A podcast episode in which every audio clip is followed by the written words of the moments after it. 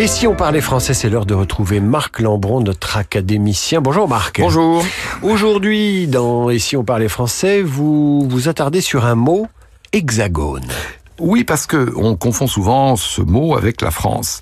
Mais euh, la France n'a pas toujours été hexagonale. La, France médiévale, par exemple, euh, au Capétien, euh, au fond, c'était un petit royaume. Mais la France de Napoléon, en 1811, il y avait 130 départements. Euh, et euh, bah, un empire qui allait des Bouches du Rhône aux Bouches de l'Herbe, euh, de l'Elbe pardon, et du Finistère à, à, à Raguse, sans oublier la Croatie, Rome ou la Carinthie. C'était pas du tout un hexagone. C'était la France. Ça allait, ça allait au-delà de. D'ailleurs, le mot hexagone apparaît assez tard, dans les années 1930, pour désigner la France dans ses nouvelles frontières.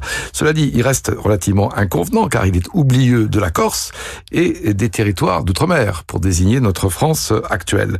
Euh, et même chose quand on fait de l'adjectif euh, hexagonal un synonyme de français. Donc on dira les frontières de la France et pas les frontières de l'hexagone.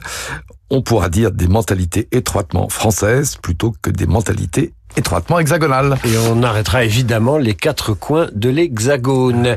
Cette chronique est tirée de Dire ou ne pas dire, paru aux éditions Philippe Presse et l'Académie française.